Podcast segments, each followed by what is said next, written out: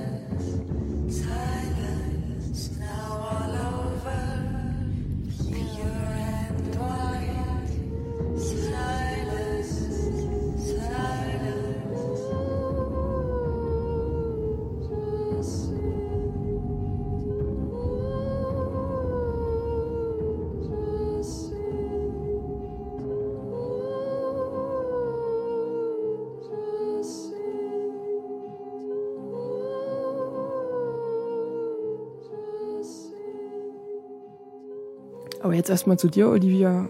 Du hast ähm, praktisch angefangen mit der Geschichte, weil du die Musik gemacht hast. Du hast schon praktisch die Performance thematisch vorgegeben, weil deine Musik sich genau diesen Frauen widmet. Wie bist du dazu gekommen und ja, was ist dir wichtig dabei? Genau, also ähm, ich hatte ähm, die CD vorher, hatte ich mich ähm, auch mit äh, Frauenrollen beschäftigt. Damals waren das ähm, Frauen ähm, aus der griechischen Antike, ähm, aus dem Theaterstück, weil ähm, ich festgestellt habe, dass, ähm, dass wenn man guckt, so als, als ähm, also so auch bei Hollywood-Filmen und, und auch in Romanen sind ähm, wirklich schon mehrheitlich geht, sind Männer die, die, die Hauptrolle. Und Frauen treten dann meistens eher als Opfer auf oder quasi als die Geliebte des äh, Helden. Und ähm, genau, und dann hatte ich, äh, war ich bei diesen griechischen ähm, Heldinnen, ähm, hatte ich ähm, Medea äh, dabei und darüber hin darauf, äh, weil Medea hat ihre Kinder ermordet und da bin ich dazu gekommen, äh, mich ein bisschen mit Mörderinnen zu beschäftigen. Weil mir ging es darum, zu gucken, dass es Frauen sind, die, die aktiv sind. Und aktiv ähm, heißt jetzt nicht nur, nicht, nicht nur aus einer ähm, Opferrolle rausgehen, sondern ähm, sie sind genauso intrigant, böse, gemein, so halt diese ganze äh, Palette der menschlichen Erfahrungen. Ähm, deswegen hatte ich, als ich äh, geguckt hatte nach, nach den ähm, Mörderinnen, weil es gibt dann doch schon einige, dass ich ein bisschen alle äh, Motivationen ab ähm, drin hab. Also es geht ähm, Mord an die Eltern, an Kinder, aus Liebe, politischer Mord, ähm, reiner Wahnsinn, kann man sagen, ja. Also ist im Prinzip das Konzept, was deiner, deinem Album zugrunde liegt, liegt ähm, auch diese Performance zugrunde. Also mit der Performance, es war so, ich hatte die Musik gemacht, dann hatte ich eine Illustration gemacht und fand, das war, ähm, ich meine, ich habe durch die Musik eine gewisse Interpretation und auch mit dem Bild eine gewisse Interpretation, aber das ist so meine. Und jede Geschichte hat in sich noch so viel andere ähm, Themen und Geschichten in sich, die ich gar nicht äh, ähm, bringen konnte. Und ich dachte, das ist eigentlich ähm, was, was auch so sehr performativ funktionieren könnte. Und dann habe ich äh, geguckt, ein bisschen in meinem Bekanntenkreis und wer mir auf diesem Weg quasi untergekommen ist und habe ähm, Frauen gefragt, ob sie ähm, dazu performen wollen. Ich habe auch geguckt, dass ich ähm, immer ganz verschiedene Sparten, da ist ja eine Tänzerin dabei, ein, so ganz verschiedene Arten von Performances Okay, also bevor wir da zu der Performance als Performance genau, kommen, ja. vielleicht nochmal zu deiner Musik, wie, wie du die gemacht hast. Also wie, wie gehst du vorgestalterisch, woher beziehst du deine Ideen, äh, wie arbeitest du? Ja, also ich, ich arbeite viel mit äh, Field Recordings ähm, oder auch, dass ich selber Instrumente spiele. Ich habe halt immer geguckt bei jeder ähm, bei jeder Mörderin, was dazu passt. Zum Beispiel Eileen Wornos hat einen äh, für mich also so eigentlich untypischen, sehr Pop-Techno-Sound. Ähm, bei Charlotte Corday gab's ähm, ein bisschen Pferdegetrappel und ähm, und Hundegebell. Also das ist fast ein bisschen wie, es hat ein bisschen was von einem Hörspiel auch. Und sind da praktisch die Field Recordings Ausgangspunkt auch ähm, für äh, für die für die Entwicklung von Sounds, also für die Sounds, die du machst? Oder liegen die nur drunter? Also bei denen bin ich so vorgegangen, dass ich mir überlegt habe, was will ich, ähm, was will ich für eine Atmosphäre schaffen und habe geguckt, was dazu passt. Und ähm, dann, ähm, ja, also und ich habe auch geguckt, dass sie relativ für, für meine Verhältnisse relativ poppig sind. Also das heißt, da ist auch immer ein bisschen Beat dabei, außer bei Gesche Gottfried. Was heißt für deine Verhältnisse? Wie kommt das dann sonst? Deine Musik? Ja, normalerweise ähm, komme ich ja eher aus dem experimentellen Bereich, aus von der Stimme und ich benutze die, die Stimme als Instrument und mehr mehr so als Sound, elektronische, experimentelle Sound-Performance nenne ich das. Und da war das wirklich eher noch ein bisschen mehr wie so ein Song, also mit Text, Strophe, Refrain, Beats, ja. Und wie arbeitest du jetzt mal technisch betrachtet? Also was benutzt du für Instrumente oder Klangerzeuger? Ja, ich ähm, benutze auf jeden Fall keinen Rechner auf der Bühne. Ähm, ich ähm, arbeite nur mit Open Source.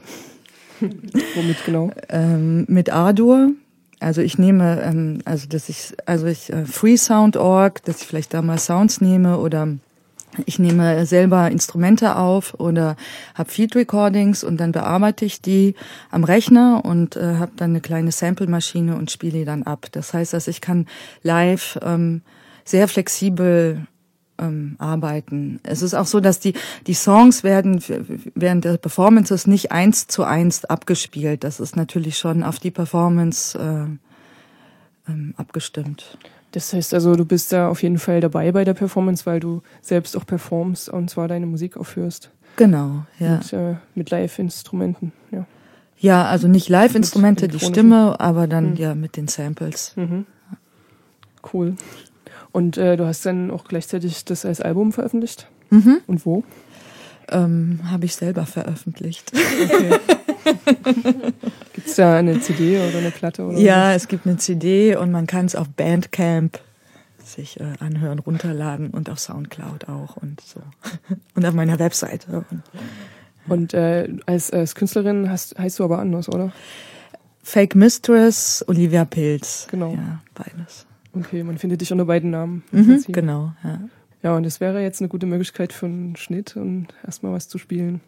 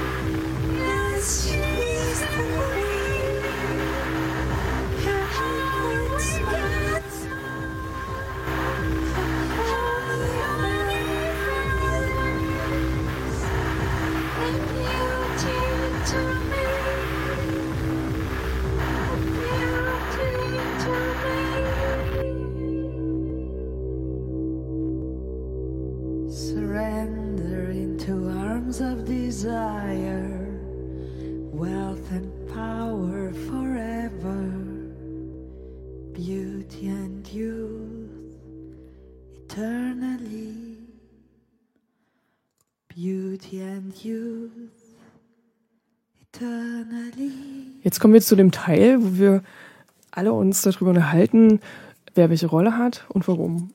Ganz einfach. Cindy, du fängst mhm. am besten an. Genau. Ähm, ja, wie vorhin schon erwähnt, äh, ich performe die Elisabeth Bathory, auch Blutgräfin genannt. Ähm, und ich fange hier gerade an, weil sie ähm, quasi von den ganzen sieben Mörderinnen äh, in der Zeitschiene als erste äh, agiert hat und gemordet hat. Ähm, ich weiß nicht, ob die Legende bekannt ist. Ähm, ich kannte sie vorher, glaube ich, noch nicht, be beziehungsweise nur, nur ganz äh, wenige Aspekte eigentlich daraus. Äh, zum Beispiel die eiserne Jungfrau hat mir natürlich was gesagt, ähm, aber die komplette Story kannte ich in dem Sinne noch nicht. Und habe mich eben auch erst damit beschäftigt, als ich von Barbara damals angefragt wurde, ähm, ob ich das machen möchte. Und ähm, mich dann mit Olivia und Barbara getroffen und wir haben darüber gesprochen. Und ähm, dann habe ich angefangen, mir diesen ganzen Stoff mal zu Gemüte zu führen. Ähm, und dann habe ich eigentlich schon begonnen, ähm, das Bewegungsvokabular, mit dem ich arbeite, weil ich komme aus dem Tanz und ähm, ich habe die Performance auch choreografisch und tänzerisch angelegt, ähm, da schon zu suchen und das festzuklopfen und mir eine Struktur überlegt, mit der ich dann hier angekommen bin, sozusagen wieder. Und was ist für dich so der inhaltliche Zugang zu dieser Figur? Ähm, Gibt es also Parallelen also, zwischen euren Leben? Ja, ich, ja, ich habe mich dann ähm, so ein bisschen darüber angenähert und äh, für mich war das erste Schlagwort natürlich die Eitelkeit.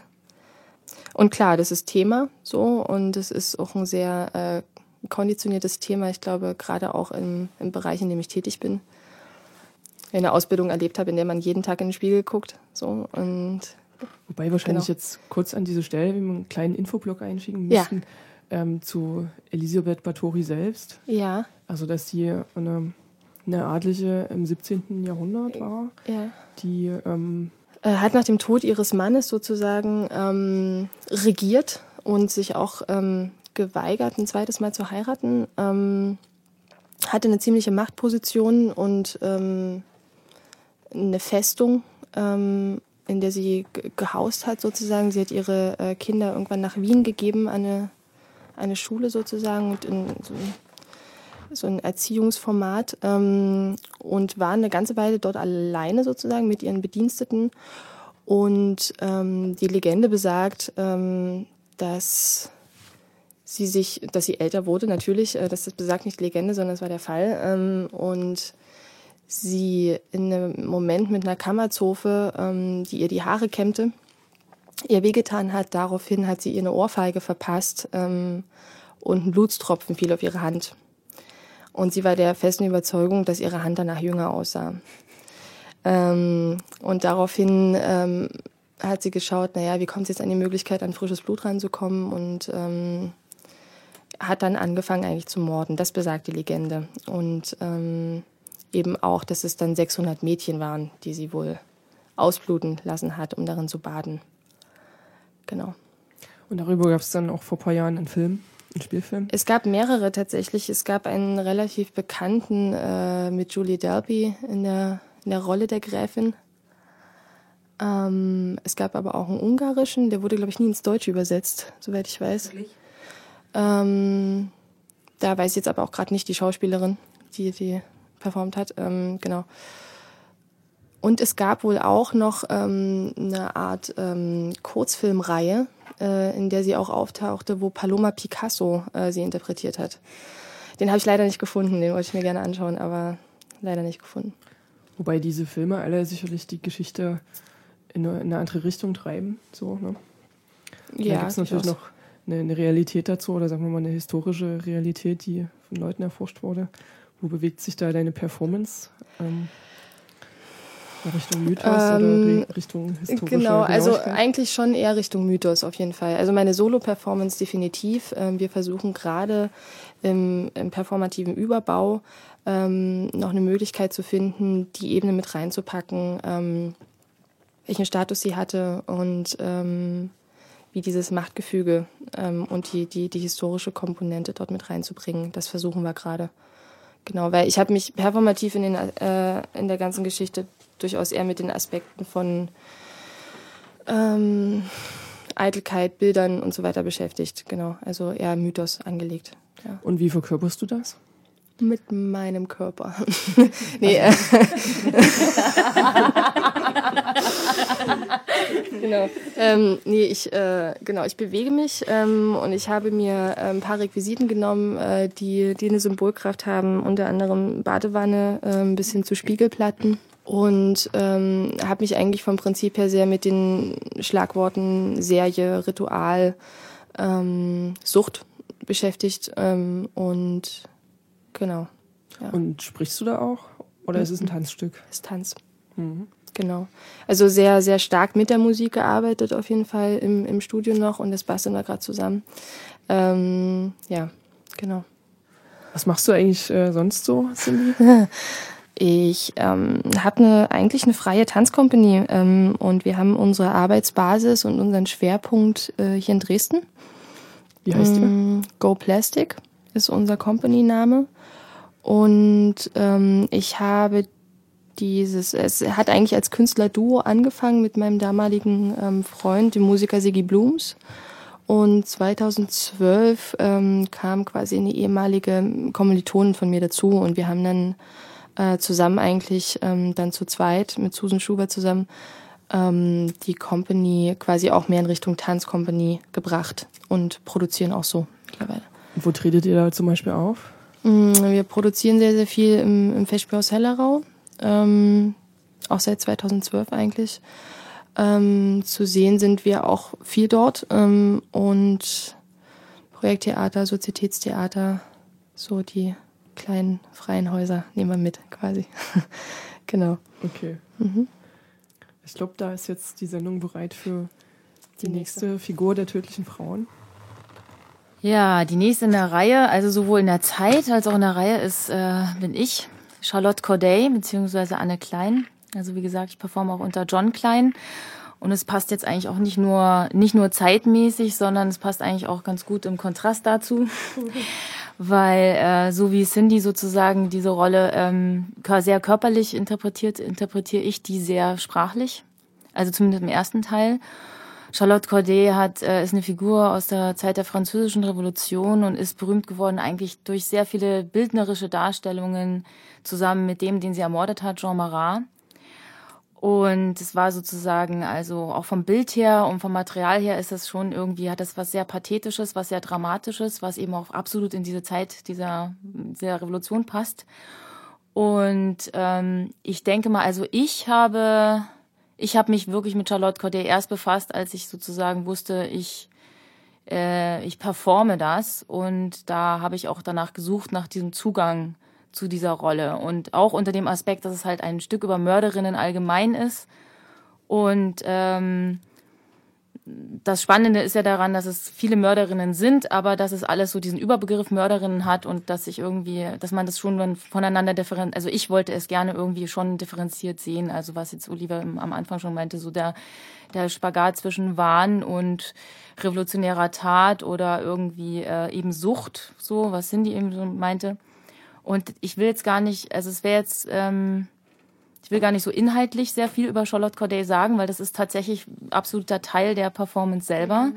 sondern eher so der Zugang dazu, dass ich festgestellt habe, für mich ist sie jetzt nicht so eben die Mörderin, die so die Intention des Mordens hat, sondern sie, ähm, für mich ist sie wirklich tatsächlich eine sehr, ähm, sie befindet sich in irgendeiner Art Vision oder Wahn eben auch und so habe ich das auch so bearbeitet. Und das passt auch so, wie ich normalerweise performativ arbeite, weil ich sehr viel mit Sprache mache, sehr viel mit Kommunikation mache, sehr viel mit diesem Senden oder irgendwie Botschaften empfangen. Und so habe ich sozusagen mich mit, sehr mit dieser Rolle auseinandergesetzt. Und was dann eben auch für mich persönlich sehr spannend war, weil ich das eben erstmal, wie wahrscheinlich einfach alle, erstmal allein entwickelt habe. Und äh, was dann eben in diesem Überbau spannend wird, das dann wieder mit den anderen so zu verbinden. Also diese kommunikativen Aspekte und äh, eben auch im Zusammenhang mit der Musik. Und das ist auch wieder eigentlich so eine, so eine richtige Antwort zu, zu dem, was Cindy gesagt hat. Cindy arbeitet total mit der Musik und ich habe eigentlich eher ähm, gegen die Musik gearbeitet. Also, also in Kommunikation mit der Musik, aber eigentlich so dass es eben auch ein Dialog ist, sozusagen, dass ich als Performerin äh, mit der Musik kommuniziere, aber als zwei, zwei, zwei verschiedene Parts sozusagen. Erzähl mal, was du sonst noch so machst, weil ich kann mich entsinnen, ähm, dass ich dich mal zur BRN, äh, also mich mit dir unterhalten habe und du hast mir so einen Zettel gegeben, da stand was drauf. Ein Zertifikat. Ich habe so einen Zettel gegeben, ja. man kriegt von mir keinen Zettel, ohne dass man ihn bestellt. also, ähm, mein Hauptelement von meinen letzten Performances ist eine alte Erika, eine alte Schreibmaschine und ich habe ähm, die letzten Performances waren äh, Liebesbriefe in Auftrag gegen Stichpunkte äh, wo ich eben, jemand gibt mir sozusagen den Auftrag, er hätte gern einen Liebesbrief für jemanden und gibt mir fünf Stichpunkte, also auch im Outfit einer Krankenschwester. Und dann habe ich Liebesbriefe geschrieben, was natürlich auch dann dazu führt, dass ich denjenigen ja nicht sehe, dem ich den Brief schreibe, sondern nur dieses Sender-Empfänger-Modell habe, sozusagen, was kriege ich von dem mit, der mir was erzählt. Ich sammle auch im Kopf, also ich, ich nehme das nicht auf, ich sammle diese Geschichten aber trotzdem und nach demselben Prinzip sind meine, meine anderen Performances. Also viel mit Stichpunkten schreiben, ähm, mir spontan Geschichten sozusagen zu Menschen ausdenken, kombiniert mit den Geschichten, die sie mir auch erzählen, erzählen wollen. Und äh, ja, die jetzige ist so Zertifikate für ein Kapitel aus der Vergangenheit. Das ist im Grunde so dasselbe Prinzip. Also es hat immer, es ist relativ minimalistisch und äh, immer kommunikativ. Okay. Da könnte man hier durchaus wieder eine Musikpause einlegen, oder? Mhm. C'est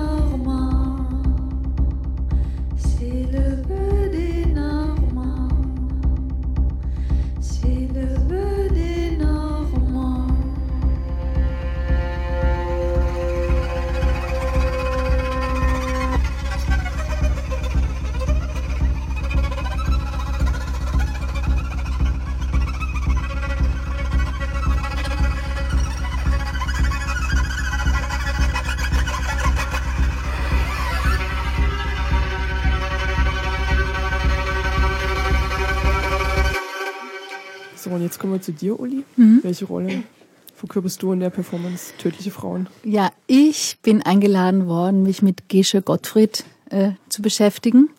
Und ich möchte dazu sagen, ich habe mich erstmal total gefreut, dass äh, mir so ein Name hingeschmissen wird und dann gibt's dazu noch eine Musik und dann irgendwie so dieses Jahr beschäftige dich mal damit. Dann später habe ich angefangen ein bisschen zu schlucken, weil es ist schon sehr, eine sehr krasse Persönlichkeit, diese Gesche Gottfried gewesen. Erzähl mal, was war's Mhm. für eine Persönlichkeit? Die hat in Bremen gelebt und äh, ist Ende des 17. Jahrhunderts geboren und hat irgendwie ihre ähm, Wirkungszeit, also das, was wir von ihr kennen, ist ja ihr Morden, ähm, hat sie ungefähr 1813 vielleicht begonnen. Man weiß es nicht genau.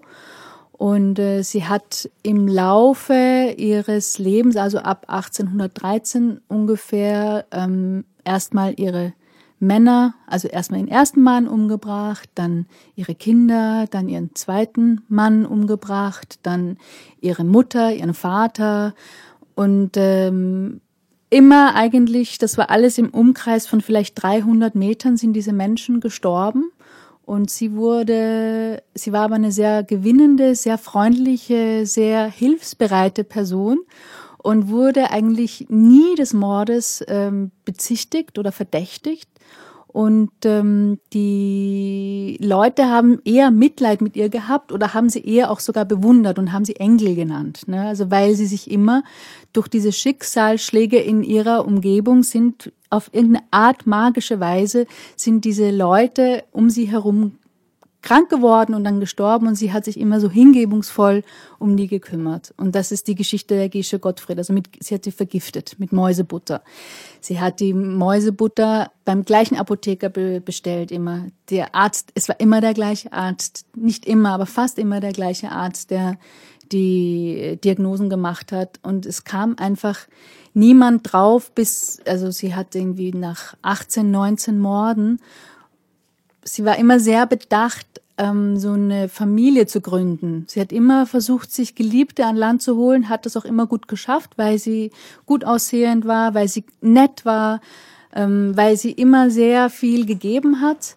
Und ähm, sie hat dann aber immer bevor, also entweder es kam zur Hochzeit oder es kam nicht zur Hochzeit, sie hat diese Männer umgebracht und dann hatte sie einen im Visier, den Herrn Rumpf, und der hatte das dem war das alles ganz verdächtig.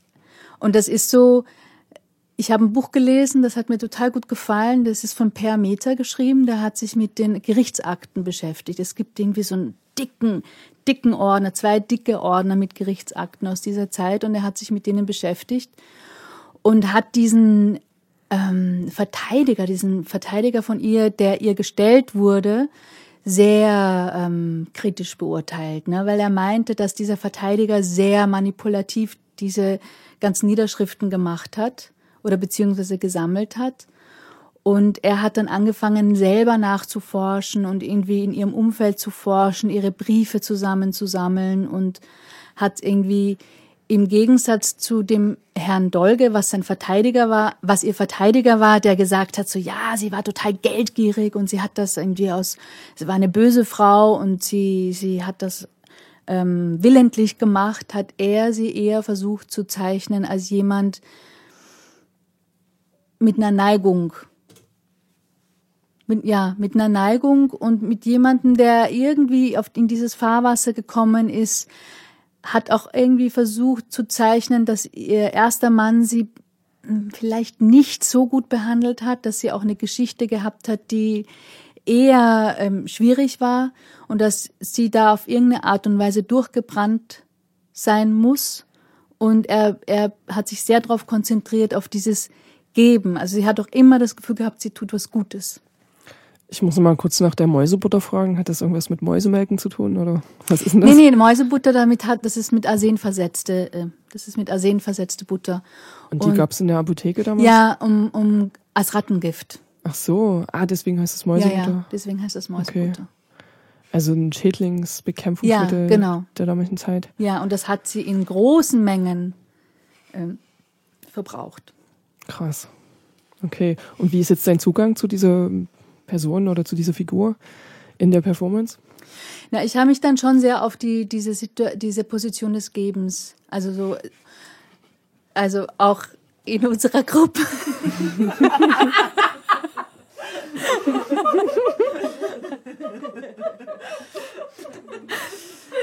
Also dieses extrem weibliche des Gebens, ne, das hat sie halt irgendwie so, sie hat halt den Verhalten, den, sie hat halt diesen Spielraum, der ihr von der Gesellschaft gegeben wurde, nämlich das Geben, einfach als Machtposition ausgebaut.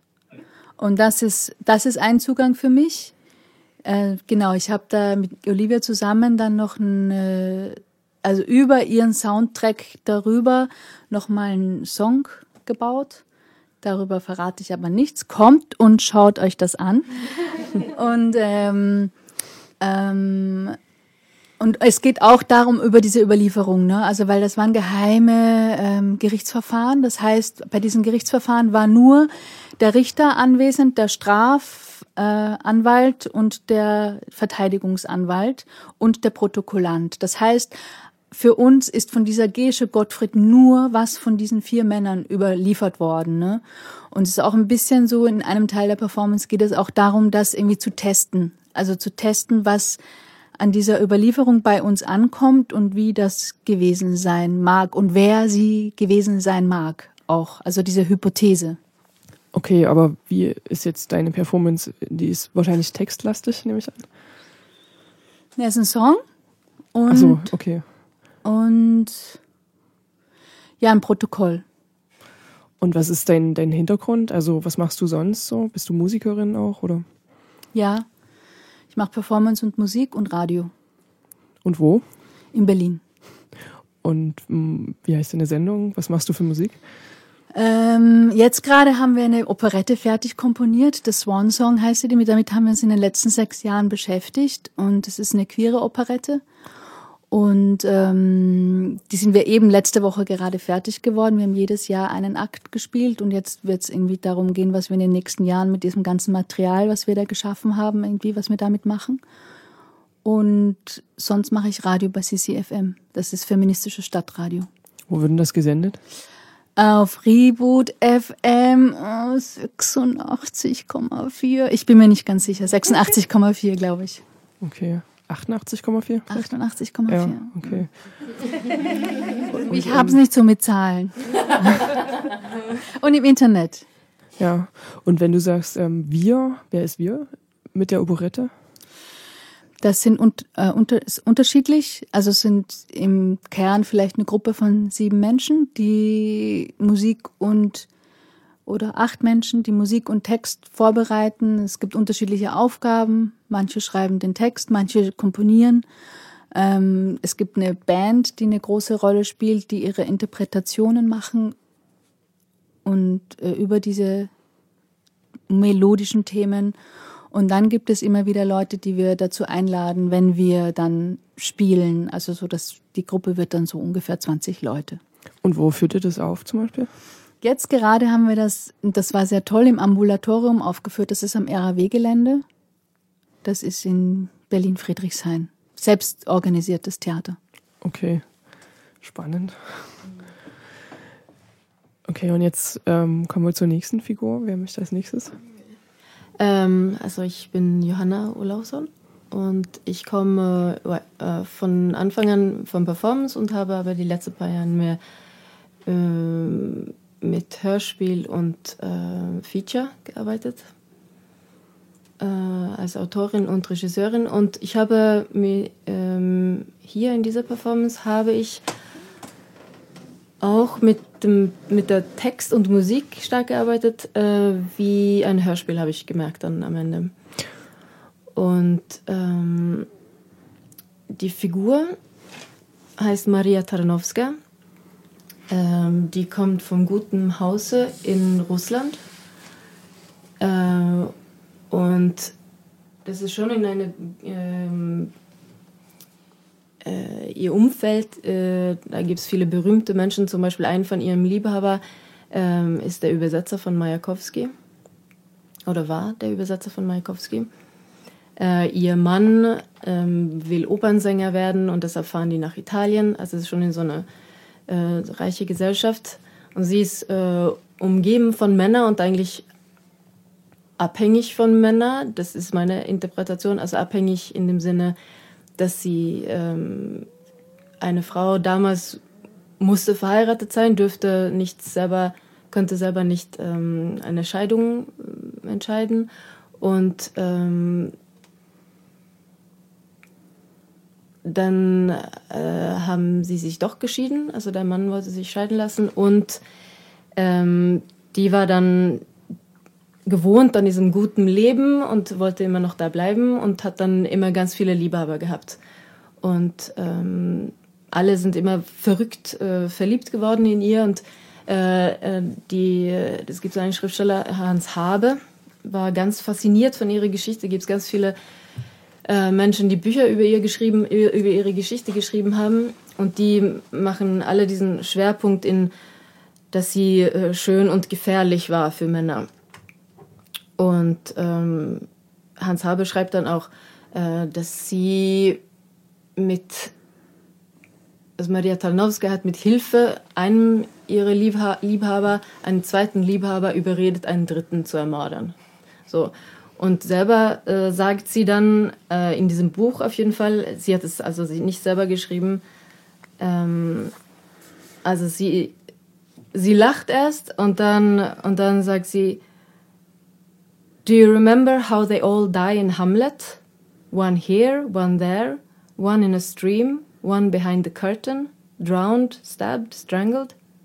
Suddenly she was silent, looking straight before her with startled eyes. Also das ist ziemlich typisch. Äh, äh die, glaube ich, die war, glaube ich, ziemlich verwirrt und äh, ganz viel Kokain, ganz viel Party, ganz viel und dann war sie irgendwie in so einem Wahn drin auch. Das ist auf jeden Fall auch in ihrer Geschichte drin, diese Wahn, was auch wir viele, ähm, viele von diesen Charakteren äh, gemeinsam haben. Und ist das auch dein Zugang zu dieser Figur für deine Performance? Ja. Dass du dich mit Wahn beschäftigst, also mit psychischen Erscheinungen? Ähm, ich habe mich ähm, mit, äh, mit dem Begriff femme fatale beschäftigt. Also was ein femme fatale äh, tun muss, um äh, tun muss und aufopfern muss, um, ähm, um genau ein femme fatale zu haben. Also um die Vorteile ein femme fatale hat und dann auch die Nachteile, die sie dann ähm, in Kauf nehmen muss dafür. Wie sieht deine Performance dann konkret aus? Mit welcher Methode? Also konkret, äh, wie das konkret aussieht, das, äh, da muss man hinkommen und das, äh, sich das anschauen und äh, angucken. Aber ich kann sagen, dass ich, ähm, ich glaube, im Vergleich zu vielen anderen, dass ich ziemlich, dass ich nicht so viele überlege, äh, was sind meine Themen, äh, wie ähm, strukturell mache ich das oder, oder konzeptuell, sondern ich ähm, habe das Gefühl, ich fange so Sachen auf, die ich lese und dann Sachen, die um mich sind. Und dann baut es sich irgendwie so zusammen und ich, ich, ich kann nicht sagen, dass ich jetzt eine Methode habe. Das meine ich, dass ich danach gemerkt habe, ah, okay, ich habe das so gemacht, wie ich Radio machen würde. Wie ein Hörspiel. Ähm, genau. Mhm. Ähm, ich habe dann danach gemerkt, dass ich mit Text und Musik so gearbeitet habe, wie ich äh, ein Hörspiel bauen würde. Ähm, ich denke nicht so viel davor, wie ich das mache, sondern eher danach, wie ich das gemacht habe. Okay. Ich, ja.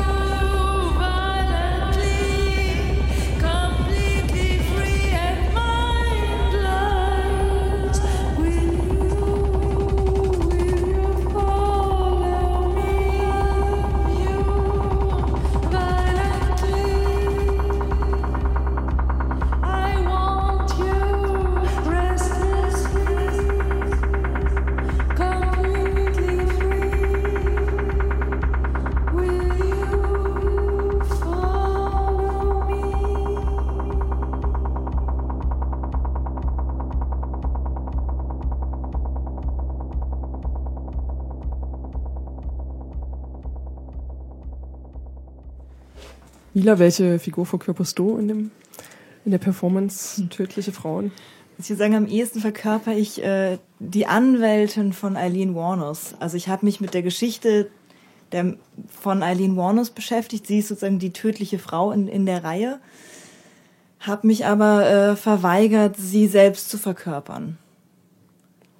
Weil ich einfach gemerkt, also weil mir einfach ihre Geschichte so, ist mir zu hart, das will ich nicht in mich aufnehmen. Okay. Äh, kannst du kurz die Geschichte anreißen? Mhm, na klar. Ähm, ja, Eileen Warnes äh, hat in den 90er Jahren, also jetzt mal rein von der Tat, für die sie auch verurteilt wurde, sie hat in den 90er Jahren sieben Männer umgebracht. Und zwar waren das Freier, die sie bedroht haben oder vergewaltigt haben. Und eben in, innerhalb von einem Jahr ist es passiert und sie wurde in der Folge äh, auch für schuldig erklärt und zum Tode verurteilt. Und ähm, ja, im Gericht, glaube ich, ist es viel weiter in der Erzählung ihrer Geschichte auch nicht gekommen.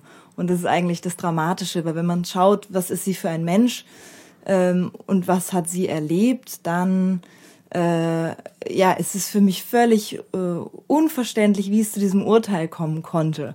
Also sie ist ähm, aufgewachsen, ihre Mutter hat sie sehr früh verlassen, der Vater ähm, ja war gar nicht anwesend. Ähm, und ja, ohne jetzt zu sehr ins Detail zu gehen, ist es einfach alles schiefgegangen. Also sozusagen, sie war alleine, sie wurde sehr früh misshandelt, missbraucht, äh, ja, war auf Prostitution, glaube ich, tatsächlich angewiesen in dem Moment. Also so, es gab für sie keinen, äh, es gab, gab für sie keinen Weg, es gab keine Hand, die ihr irgendwie geholfen hätte. So. Und äh, dann hat sich das Ganze immer mehr beschleunigt und äh, ja, endete darin, dass sie eben sagt, aus Notwehr, sie hat diese sieben Männer umgebracht. Und die Jury, die sagt, das äh, kann so nicht sein, weil siebenmal wäre kein Notwehr.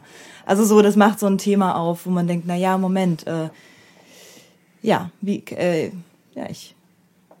Also es ist tatsächlich eine dieser Rollen. Auf der einen Seite kann man sagen, sie ist, ähm, sie hat sich irgendwann gewehrt. Man kann die Geschichte so lesen. Ähm, ja, aber sie ist auch einfach wirklich da was eben, was muss passieren, um sie dorthin zu bringen. Es gibt ganz tolle Dokumentarfilme über sie und ihr Leben. Und äh, ja, wo sie auch zwischendrin selber sagt, ja, sie glaubt, wenn irgendwas früher mal anders gelaufen wäre, es, sie wäre ein anderer Mensch geworden. Sie wäre so gerne ein anderer Mensch. Und das nimmt man ihr so ab. Und sie wurde unglaublich missbraucht, also nicht nur körperlich, sondern auch von den Medien, dann auch von, von allen, eigentlich bis zum Ende von allen Menschen, die was mit ihr zu tun hatten. Und das ist, also, das zieht sich wirklich durch, durch ihr Leben. Was heißt bis zum Ende? Bis zum Todesurteil, bis zur Hinrichtung. Ach so, sie wurde hingerichtet. Genau, genau. Okay. Auch innerhalb, ähm, ja, dann des, des gesamten Verfahrens. Genau. Und wie ist jetzt dein Zugang dazu? Zu der Geschichte, beziehungsweise ähm, eigentlich hast du es schon erzählt, du bist, ähm, trittst als die Verteidigerin auf. Ähm, verteidigst du sie? Nein. Nein, ich verteidige sie nicht. Ähm, aber da will ich jetzt auch nicht zu viel. Also sozusagen, wir werben ja groß damit sieben wahre Geschichten. Ich halte mich, ich halte mich ans Skript. ähm, in dem einen Teil der Performance sozusagen hm. gehe ich sehr nach dem, was man weiß, was man glaubt zu wissen das ist ja auch immer die große Frage der Interpretation und der Wiedergabe von Geschichten. Ähm, ein anderer Teil, ich komme eigentlich vom, von, von Videokunst, Performance, der Richtung. Es gibt einen zweiten Teil, der ist sehr viel assoziativer, sehr viel freier gedacht. Also so, es gibt für mich, ähm, und der war eigentlich erst da, wenn, ne, wie, wie, wie war mein Zugang, ähm, was macht, was für Bilder, was für, äh, ja, wie kann ich überhaupt mit dieser schwierigen Geschichte selber umgehen? und wie kann ich die umsetzen? Und da kam erstmal ein sehr freier, assoziativer Teil, der dann sozusagen nochmal ja, ins Konkretere geht. Okay. Genau. Das heißt, äh, du machst jetzt kein Anwaltsplädoyer. Das ist nicht deine Form ich mache es gibt keine Gerichtsverhandlung so. Genau, aber ich denke, also da ist tatsächlich äh, Montag, 15. Juni, 21 Uhr. okay.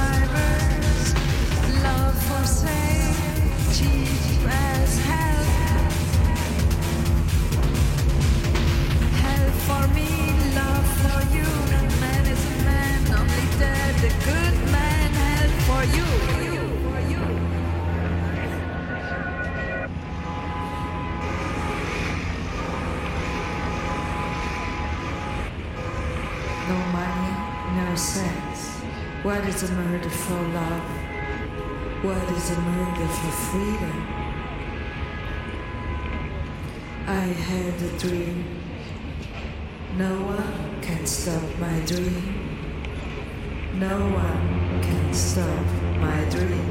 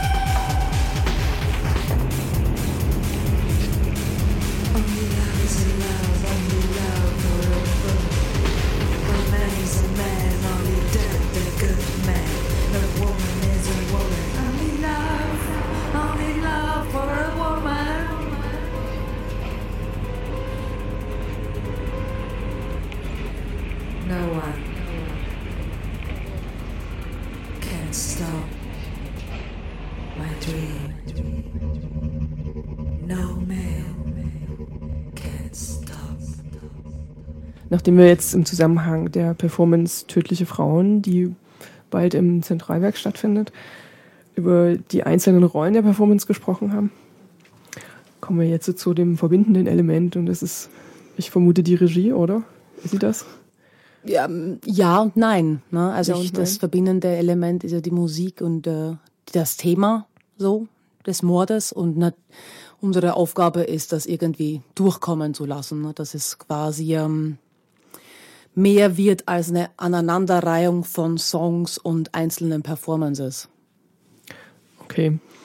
Da, da kann man vielleicht noch mal kurz einwerfen, das, das hatten wir ja vorhin schon am Anfang. Olivia Pils hat zuerst ein Album gemacht über Mörderinnen, hat sich äh, einzelnen Mörderinnen gewidmet in einzelnen Songs.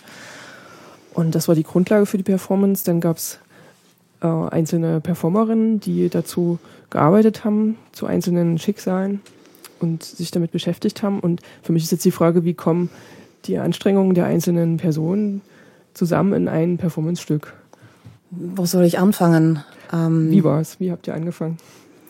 Also ich arbeite ja im Team mit Barbara Lubich und ähm, wir beide kommen ja nicht aus dem Theater und auch nicht aus der Regie, weil das überhaupt nicht unser Metier ist, haben aber davor Erfahrungen gesammelt, wo man mit Künstlern, die fertige Produkte sozusagen mitgebracht haben, sich also wo wir uns damals schon gemeinsam überlegt haben, wie man sowas in eine dramaturgische Folge kriegt, im Zentralwerk in unserer ehemaligen Friedrichstraße, aber auch schon vor, davor quasi, wie kann man diese Einzelperformances so miteinander verbinden, dass es trotzdem ein Gesamtgefüge eines Abends gibt.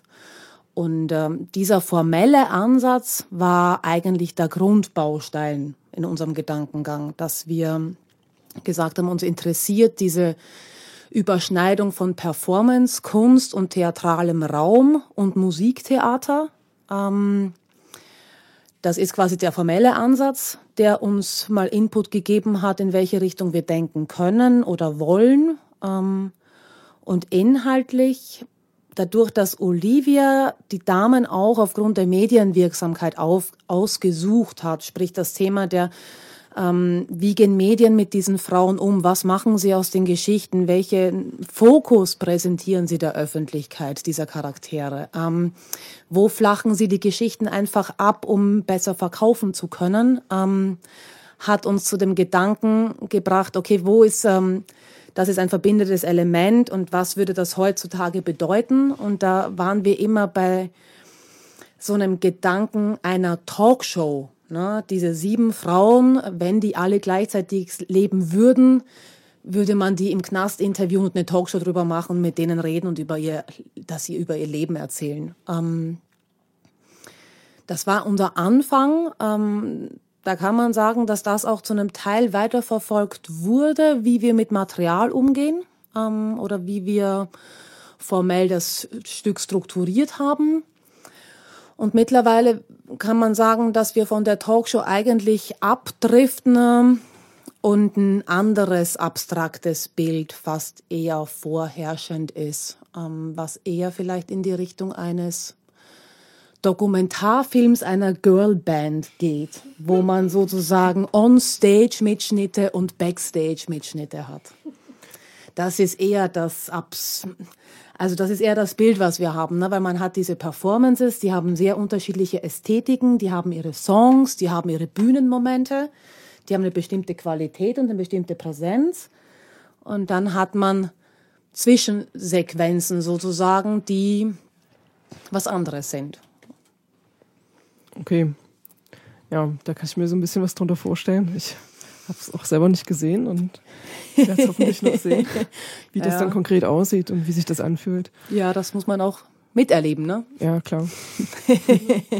also, wenn du sagst, äh, ihr seid da an der Schnittstelle auch zum Musiktheater, wird es sicherlich auch in einer gewissen Weise unterhaltend sein, auch unterhaltsam oder Ja, ich ähm, meine, es schön ist Theater, anzusehen und ne? anzuhören. Äh, Es auch. hat trotzdem was Theatrales, ne? Also man Ja. setzt sich ja hin, ähm, das Publikum hat keine Möglichkeit, sich frei im Raum zu bewegen während der Show. Also dadurch hat man ja eine bestimmte Formalie gegeben sozusagen.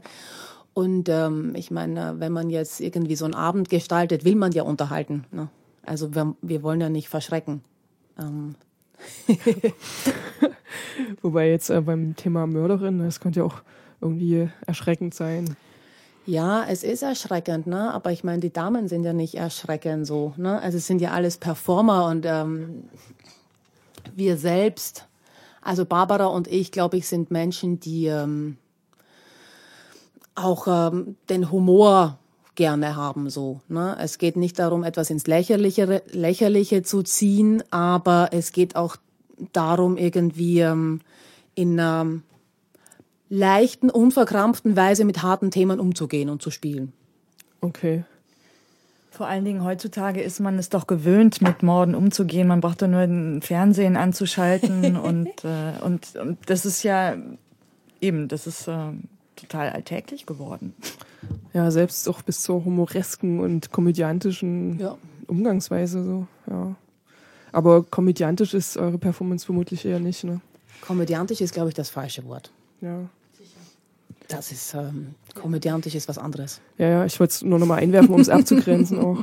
Ja, Ja. genau. Also ich, ich war auch sehr neugierig, weil es ist natürlich was ganz anderes, wenn man, wenn man, ähm, also ich habe das immer das musikalische Porträt von sieben Mörderinnen genannt. Wenn man das so, Musik ist auf eine Art abstrakt. Also ich musste mich nicht in die Figur, also ich muss sie nicht spielen, ich muss sie nicht personifizieren. Das ist natürlich für die Performerinnen, ähm, wenn sie da mit ihrem Körper stehen, was eine ganz andere Sache. Ja, wobei ich interessant finde, dass du, Mila, dass du sagst, äh, du, du magst sie gar nicht verkörpern, weil dir das zu nahe geht. In der Weise. Ja, ich denke, wenn man, wenn man die Person auf der Bühne ist, dann muss man sie wirklich werden. Und da muss man die Geschichte, das, was die Person erlebt hat, zu einem relativ großen Teil zulassen und in sich, wirklich in sich aufnehmen, um als die Person da sein zu können. Und äh, das war mir tatsächlich einfach zu krass. Also das Leben will ich nicht annehmen. Genau. Und das heißt, das Einzige, was mir blieb, war sagen, ja, ich finde es wahnsinnig spannend und auch wichtig, da eine Dimension aufzumachen und sich mit ihr zu beschäftigen als Mensch und als Figur, aber nicht sie selbst zu sein. Da sind wir ja auch mitten jetzt im Performance-Begriff drin, ne? zur Diskussion. Seht ihr das alle so oder gibt es da andere Positionen dazu? Na, ich wollte das jetzt eigentlich nochmal bestärken, dass es nämlich genau der Unterschied ist zwischen diesem Theatralen, also so auch das, was das von äh, definitiv, dass diese Performance von Theater unterscheidet, dass es eben kein Skript gibt und dass es trotzdem das Publikum an einer Position sitzt, dass es trotzdem wirklich, äh, ich sage jetzt mal wirklich ganz brachial gezwungen aber ähm, dass es wirklich gezwungen ist, dadurch, dass es immer die Perspektiven wechselt und dass es auch an sich schon eine Kombination ist zwischen der Musik, die Olivia gemacht hat, zwischen den eigenen Performance-Stilen, die die Performerinnen selber haben und dann noch diesen Geschichten, die natürlich eine krasse Vorgabe sind, aber das mischt sich und nimmt auch immer wieder andere Perspektiven an. Und das macht es wirklich auch zu, mh, zu einer sehr spannenden Sache. Und da würde ich auch wahrscheinlich das so mischen mit diesem Unterhaltungswert, sondern es ist wirklich also es ist, äh, es ist auch spannend für den Zuschauer, der ist da durchaus aktiv und muss auch ak- aktiv sein, weil man muss die Sprünge auch sozusagen mitkriegen so.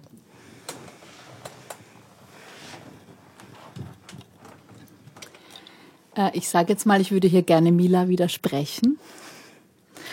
ähm, weil ähm, für mich war das eigentlich nicht das Ding, dass ich diese Person werden muss, sondern eher, dass ich immer wieder versuche, einen Zugang zu ihr zu bekommen und immer eigentlich auch ein bisschen ich bleibe, aber dann mich auch ein bisschen auf sie einlasse und dann wieder von einer anderen Perspektive rangehe und ähm, auch Nähen gefunden habe, auch, ähm, auch jetzt von diesem ganzen, alle Mörderinnen haben oder viele von den Mörderinnen haben zum Beispiel ähm, eine sehr eigene Vorstellung von dem, was richtig und was falsch ist, also um auch diese Tat zu begehen. Und wo ich mir dann auch denke, okay, was hat das jetzt mit unserem Leben zu tun oder mit meinem Leben zu tun? Wo falle ich aus so einem Kanon raus und wo, äh, wo schaffe ich meine eigenen Werte? Und dass es eher da auf einer strukturellen Ebene passiert, dass ich irgendwie Gesche geworden bin oder ge- geguckt habe, wo, wo sind die Parallelitäten in meinem Leben. Ich würde, glaube ich, gerne noch mal was zu dem, ähm, weil du sagst, es ist der Unterschied zum Theater. Ne? Ähm, ich habe neulich mal eine fantastische ähm, äh, Definition von Theater gehört, nämlich, dass es ein Verhandlungsraum ist. Ne? Zeitgenössisches Theater ist einfach nur ein Verhandlungsraum, was mit dem herkömmlichen Begriff des Theaters nichts zu tun hat. Und dann gibt's noch immer, wenn man das als eine Definition heranzieht, ähm, gibt's für mich noch immer einen Unterschied zwischen Theater und Performancekunst. Ne? Und ähm, dieser Ort der Verhandlung und die Reibungsfläche zwischen diesem theatralen Raum und euch äh, Performance-Künstlern ist ja auch ein zentraler Arbeitspunkt und auch das Spannende an dem ganzen Projekt so ne und da kommt auch die Reibung zwischen euch und der Rolle also man hat da schon unterschiedliche Reibungsflächen die so aufeinander prallen und es ist es existenziell also essentiell sind für das was ein was da so passiert ne? Kannst du nochmal den Unterschied zwischen Performance und Theater auf den Punkt bringen? Ich will.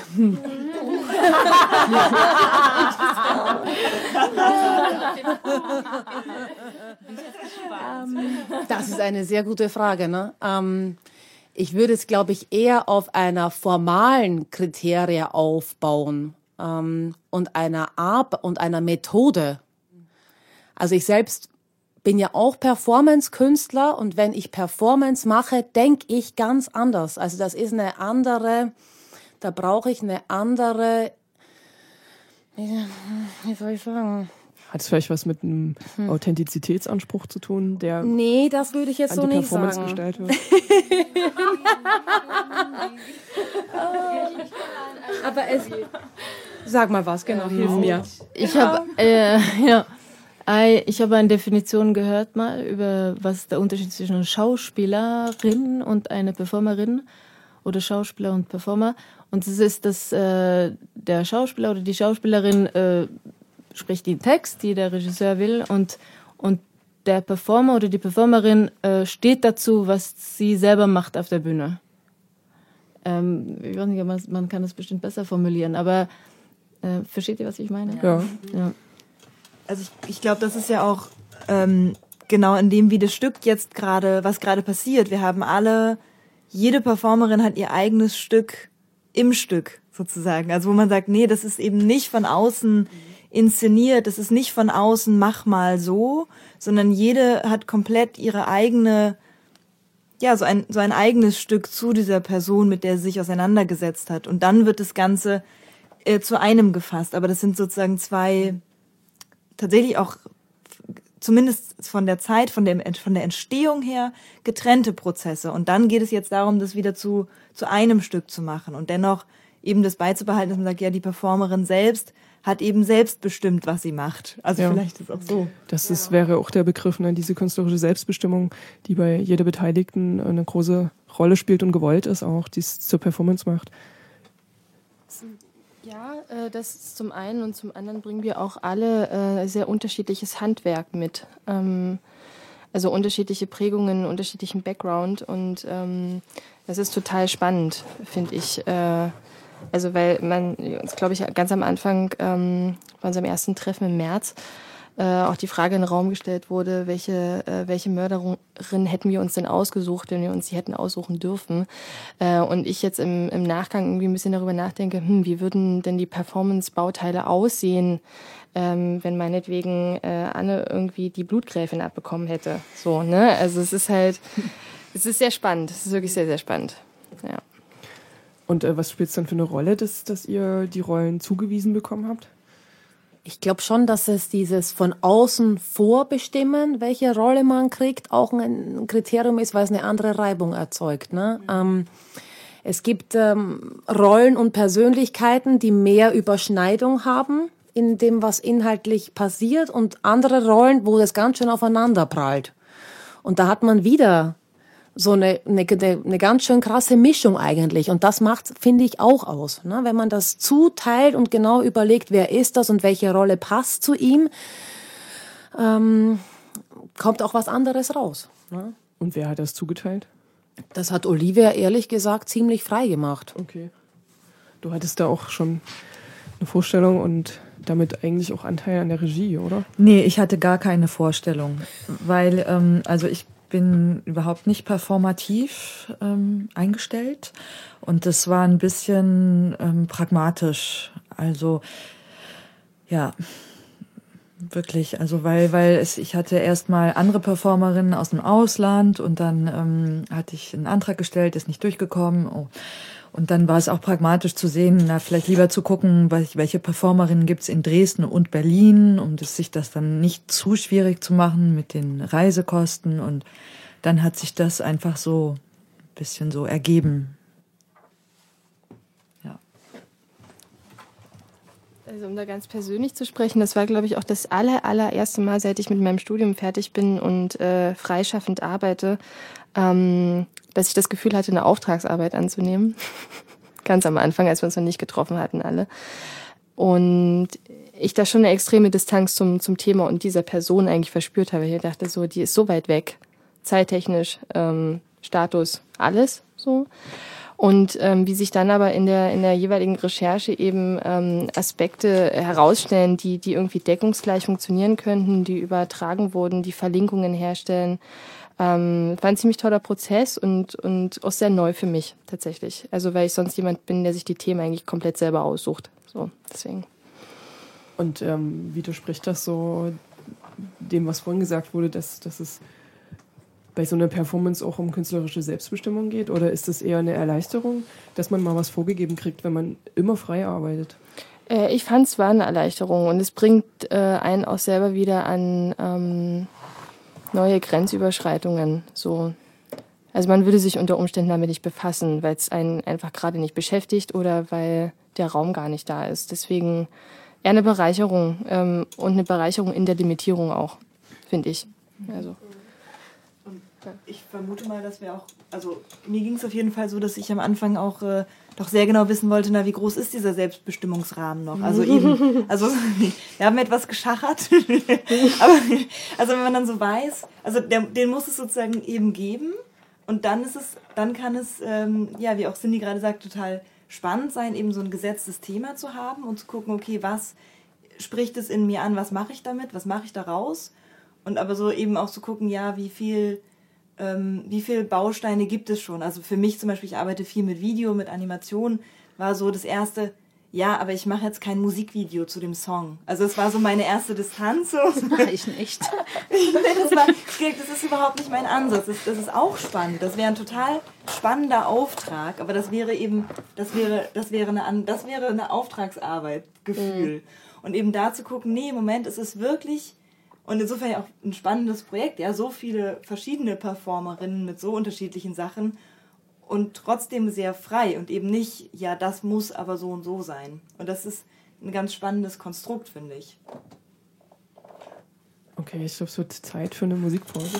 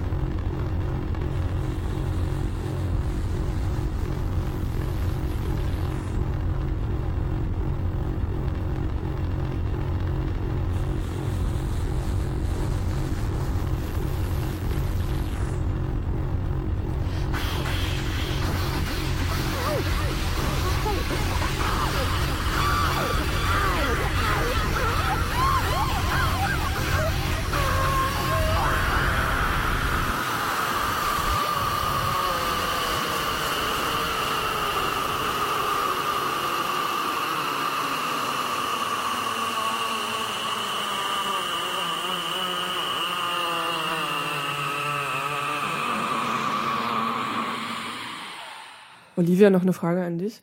Also was, was mir auch als erstes aufgefallen ist an deinem Album, ist, dass du da offenbar gezielt Personen ausgewählt hast, die du da porträtiert hast mit deiner Musik für die tödlichen Frauen, die ihre äh, traditionelle Rolle als Frau irgendwie weit hinter sich gelassen haben und sich da in ein Metier begeben haben, was häufig, naja, in der Wahrnehmung eher Männern zugeordnet wird, nämlich zu morden.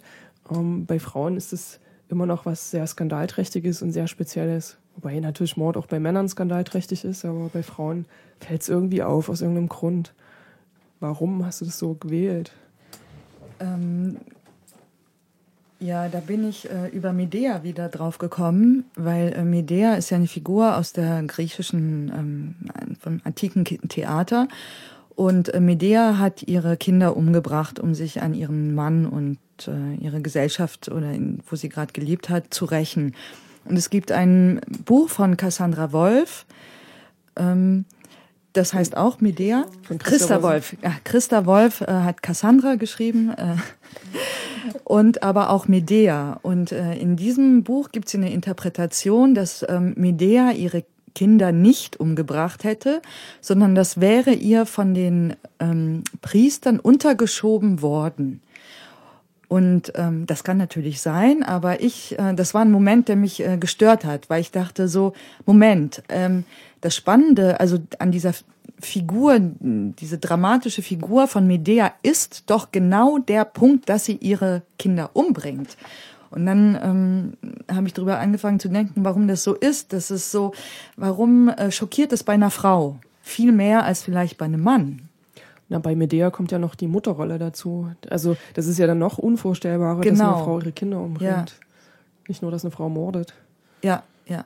Ja, weil das eben, genau, dieses Bild mit der Frau als Fürsorgerin und sowieso viel empathischer als der Mann und viel ähm, weniger gewaltbereit und ja, Was ja sicherlich auch ein Bild, ein Frauenbild ist, was äh, Christa Wolf als eine feministisch orientierte Schriftstellerin ihrer Generation auch so gesehen hat. Ne? Damals war ja Differenzfeminismus aktuell und da wurden Frauen eben oder das Weibliche als das Bessere konstruiert. So, ne? Also man hat sich da abgehoben und äh, entgegen der Diskriminierung von Frauen gesagt, nee, Frauen sind die besseren Menschen und das passte halt nicht dazu. Ja, vielleicht das und auch dieses Ding wie, äh, ich meine, das ist ja ein bisschen eine ähnliche Geschichte wie bei, bei Elisabeth Bathory, dass, dass dieses, äh, dieser Mord an den 600 Jungfrauen, das ist ja das, was äh, die Priester ihr in die Schuhe geschoben haben. Ähm, also wäre jetzt meine Interpretation, die hat das ja unter Folter zugegeben. Ähm, ähm, und äh, so, also der ist, also diese Interpretation von Christa Wolf mag ja sein, dass, dass, dass sie nicht ihre Kinder, dass das von den Priestern ihr untergeschoben wurde. Und trotzdem war das eben dieser, dieser Moment, wo, ähm, wo ich dachte, so, das, äh, wieso schockiert das bei einer Frau viel mehr? Und ähm, dann habe ich geguckt und diese ganzen Frauen sind ja auf eine Art, äh, diese ganzen Mörderinnen sind ja nicht alles Mörderinnen. Also viele von denen wurden gar nicht äh, verurteilt. Zum Beispiel Lizzie Borden wurde freigesprochen. Ähm, Maria Tanoska hat ja nicht selber gemordet, sie hat intrigiert. Ähm, bei Elisabeth Bathory weiß man es auch nicht so genau. Ähm, aber trotzdem ähm, habe ich das natürlich ein bisschen benutzt, ein bisschen diese Sensations... Äh,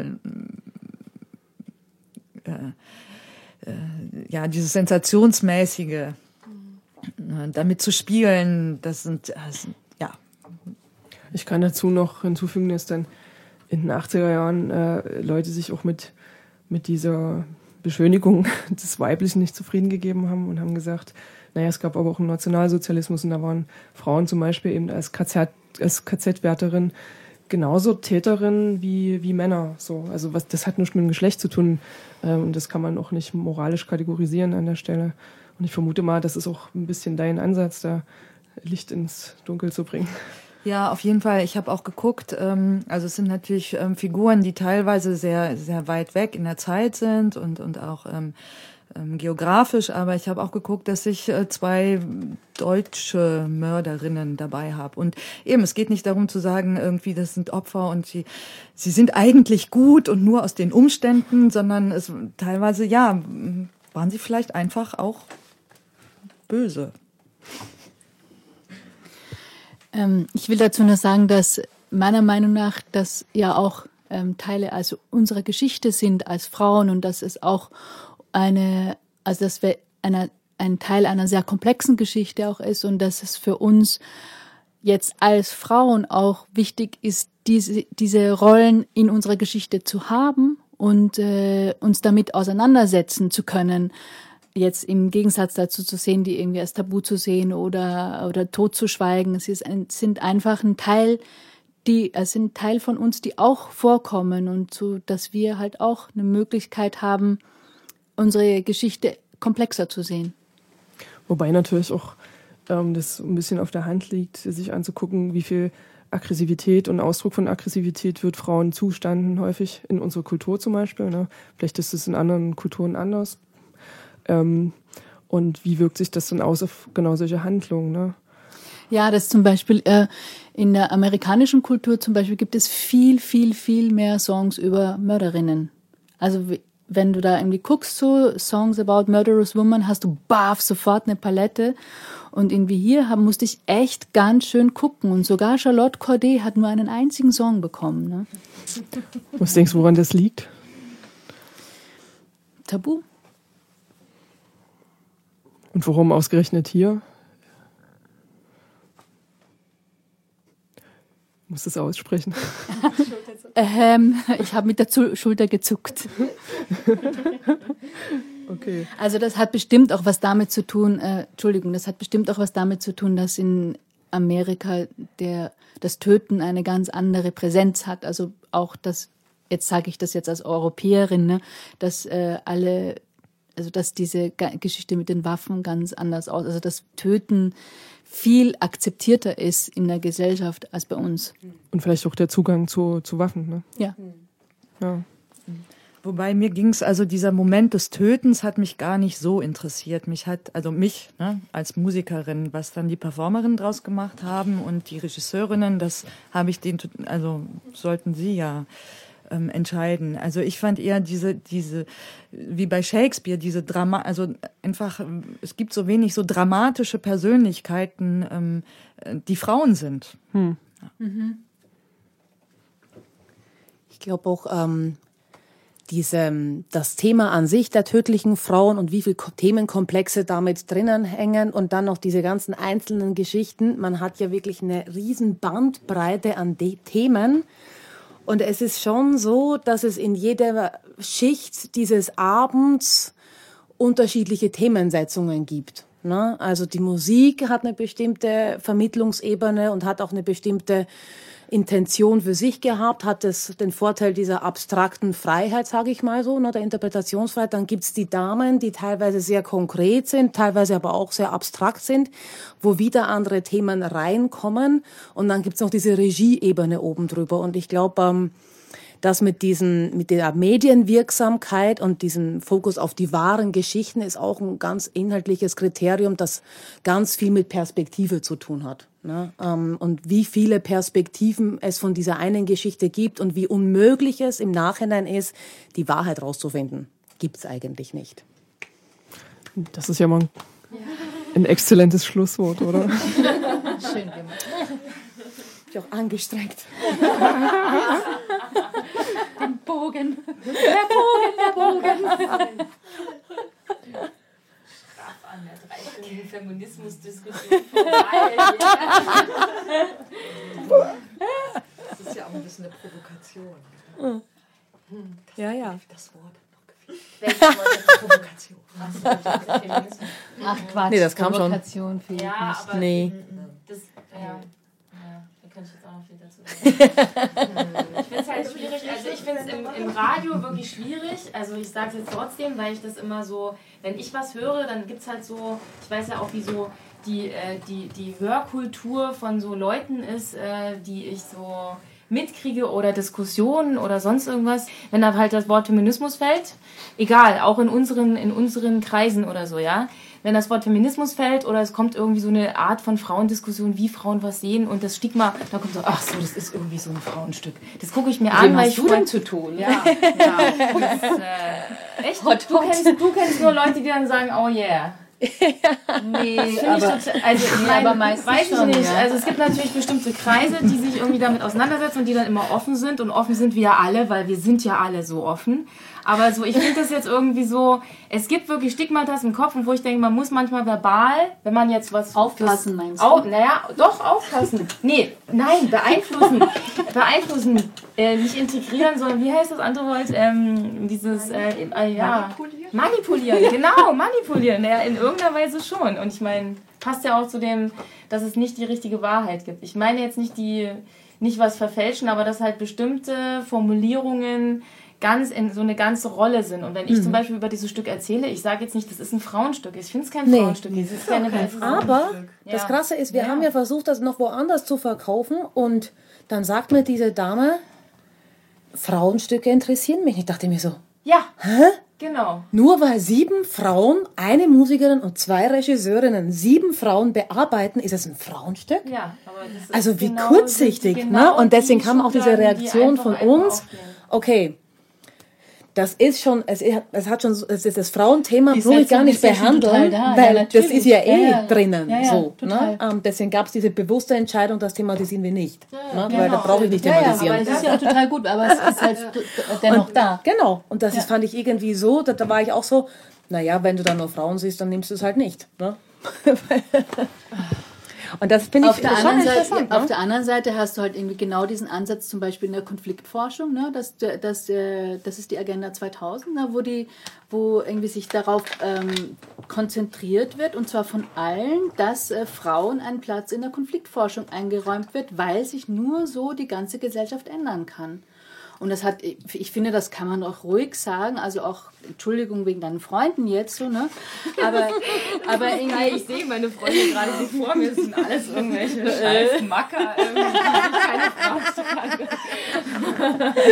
Ich sag's nächstes Mal in der Kantine. Aber es ist halt, es ist halt, es ist halt nicht nur eine Aneignung, also jetzt für, für Frauen, sondern ist es doch total klar, dass Frauen aus einer Geschichtsschreibung ausradiert worden sind oder beziehungsweise Ja, ja, keinen. Platz bekommen haben.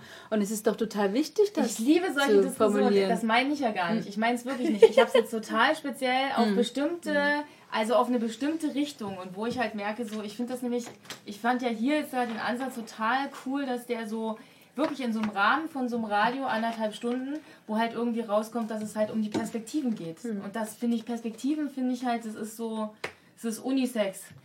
Perspektiven. Nein, es ist aber auch ganz schön feministische Geschichte.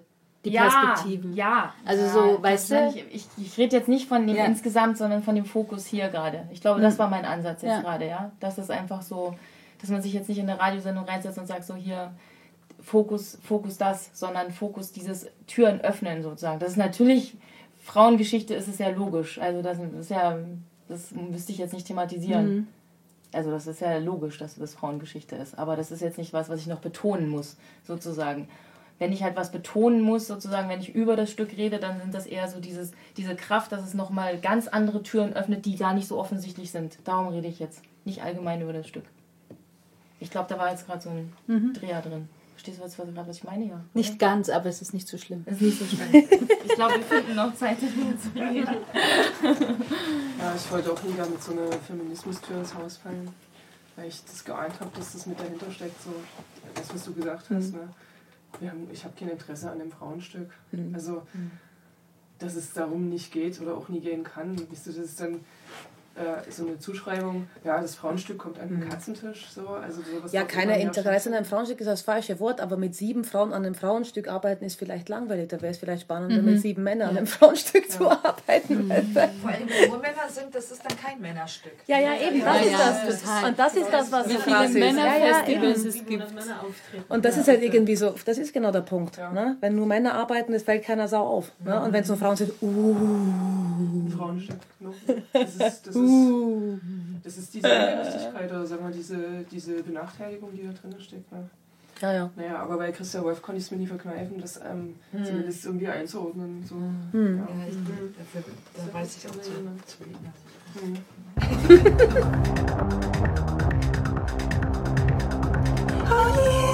came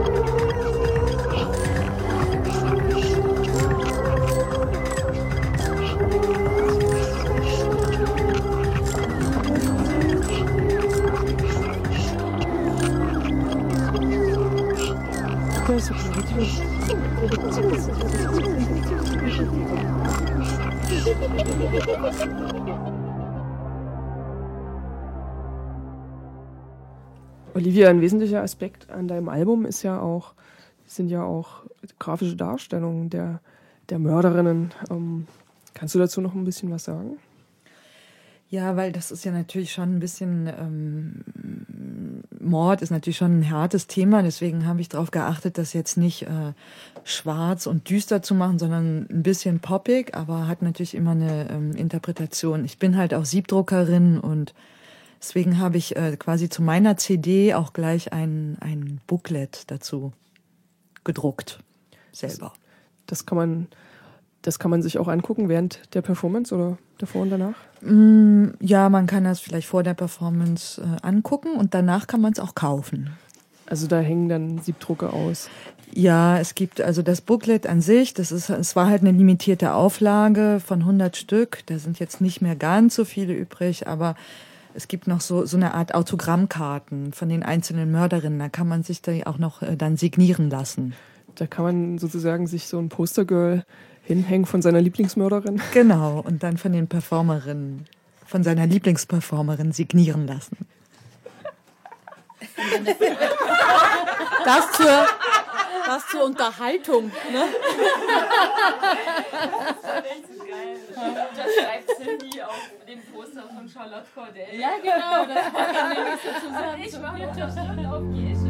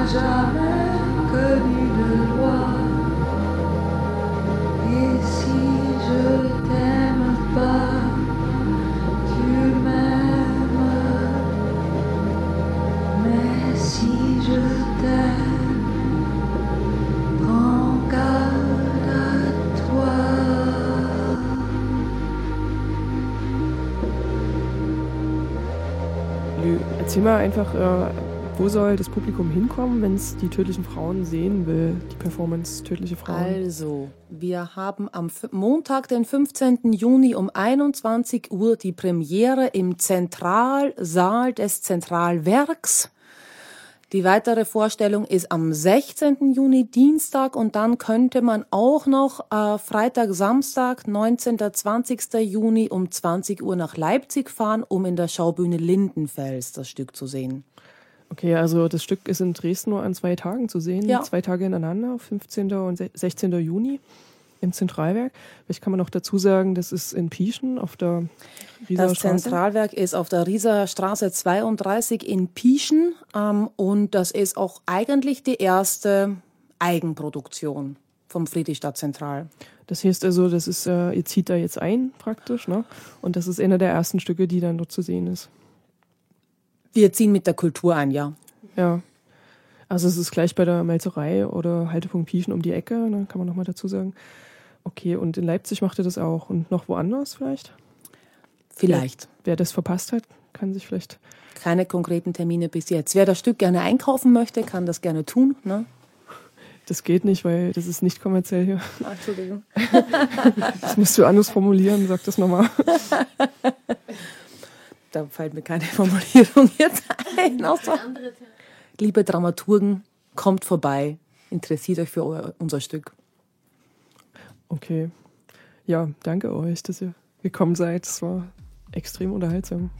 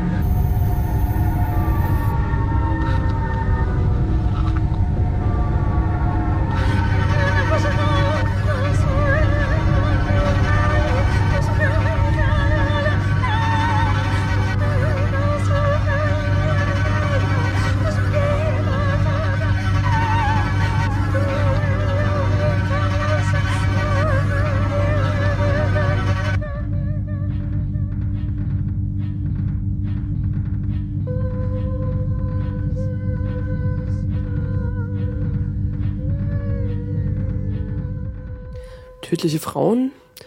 Diese abendfüllende Multimedia-Performance könnt ihr am kommenden Montag und Dienstag jeweils um 21 Uhr im Zentralwerk in Pieschen auf der Rieser Straße 32 sehen und am Freitag und Sonnabend, dem 19. und 20. Juni in Leipzig in der Schaubühne Lindenfels.